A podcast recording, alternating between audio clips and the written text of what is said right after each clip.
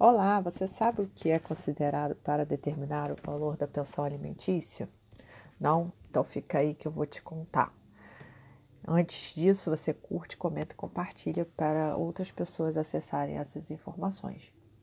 Então, o que é levado em consideração para determinar o valor da pensão alimentícia? Primeiro são os gastos dessa criança.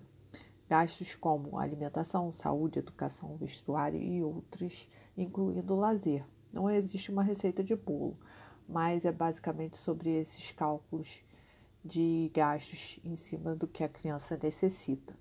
E também temos a questão da condição financeira e da proporcionalidade. Então, gostou dessa informação?